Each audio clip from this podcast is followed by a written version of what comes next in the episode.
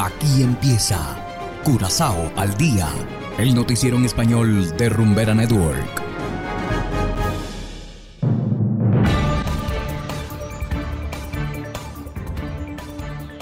Muy buenas tardes, estimados oyentes de Rumbera Network 107.9 FM. Igualmente saludamos a quienes nos escuchan a través de noticiascurazao.com en formato podcast. Hoy es viernes 22 de abril de 2022 y estos son los titulares. Luigi Faneite se unió al partido PAR. Precios de combustibles volverán a subir la semana próxima. Roban donativos para el mantenimiento de iglesia de Wishi Marchena. Y en internacionales, Estados Unidos acuerda reanudar trámites consulares para cubanos en La Habana. Esto es Curazao al día con Ángel Van Delden. Empezamos con las noticias de interés local. El político Luigi Faneite es ahora parte del partido PAR. En las últimas elecciones del 19 de marzo del año pasado, Faneite participó como líder del partido Corsou, un municipio holandés novo, también conocido como Común, pero no obtuvo ningún escaño. Faneite indicó que PAR se adhiere a sus principios, especialmente ahora que el partido se reorganiza. Común estaba a favor de la integración con los Países Bajos, pero para lograrlo había que realizar un referéndum. Faneite está presionando para fortalecer los lazos con Europa. La disolución de su partido es necesaria porque la fragmentación no beneficia a Curazao.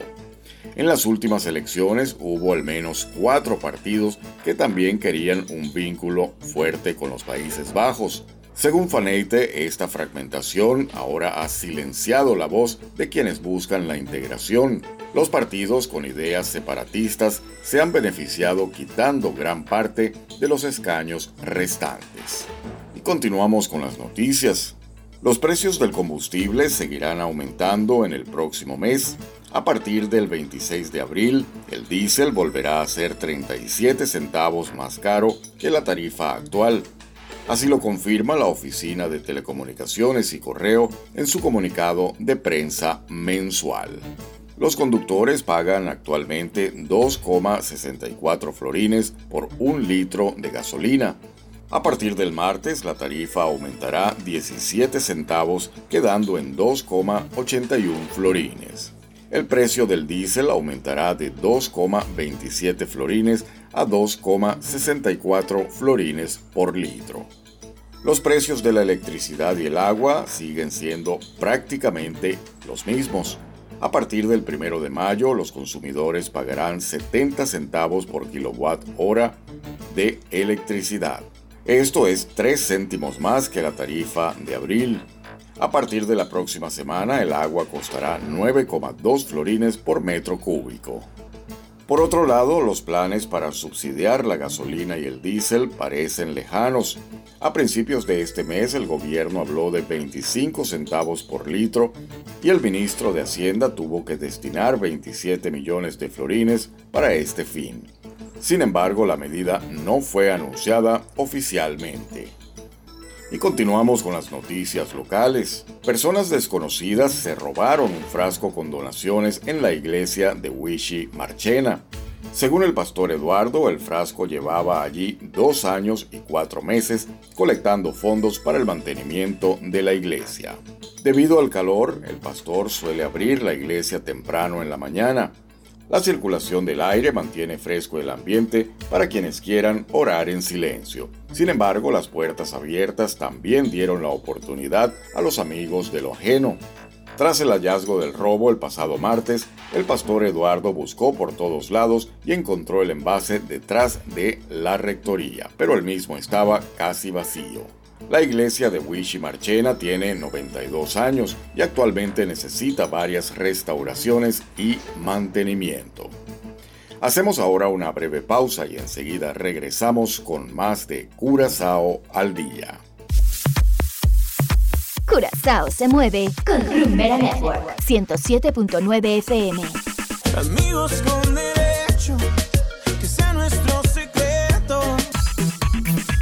para darle rumba a tu vida. Rumbera Network 107.9 FM.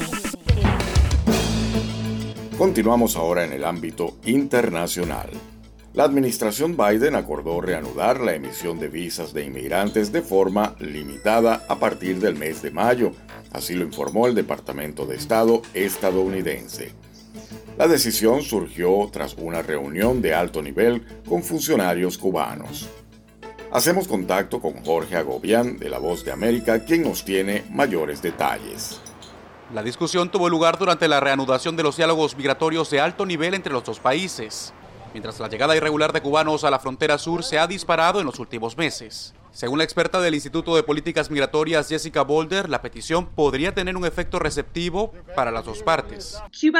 Yo diría que Cuba a menudo se ha basado en la migración como una especie de válvula de escape para garantizar que aquellos que se oponen más ferozmente al gobierno cubano puedan irse y no tengan la oportunidad de quedarse y agitar contra el gobierno. La administración Biden ha apostado por la ampliación del equipo diplomático y la reanudación de los servicios consulares en La Habana, congelados durante el gobierno del expresidente Donald Trump.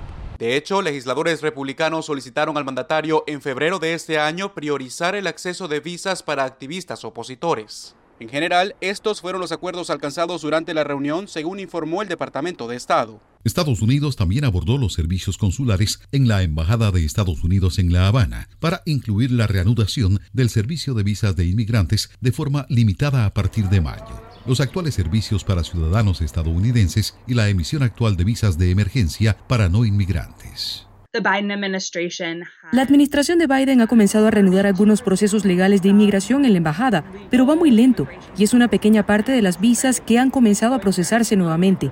Así que ciertamente hay trabajo por hacer en esa tarea. El llamado fundamental es a cumplir los compromisos tanto Estados Unidos como Cuba abogaron por reavivar los compromisos migratorios de larga data.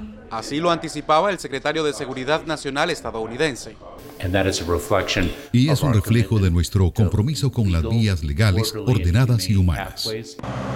Desde 2018, Estados Unidos paralizó un acuerdo que garantizaba una cuota anual de 20.000 visas para migrantes cubanos. El diálogo de este jueves no escapó de las críticas de legisladores republicanos, entre ellos algunos de los que habían abogado por la reanudación de servicios consulares en la Embajada estadounidense en La Habana. Desde la Casa Blanca, Jorge Agobián, Voz de América. Y de esta manera, estimados oyentes, llegamos al final de esta emisión de Curazao al Día. Trabajamos para ustedes Engelbert Martínez en el control técnico y ante los micrófonos Ángel Van Delden. Tengan todos una feliz tarde y será hasta la próxima semana. Aquí termina Curazao al Día, el noticiero en español de Rumbera Network, 107.9 FM.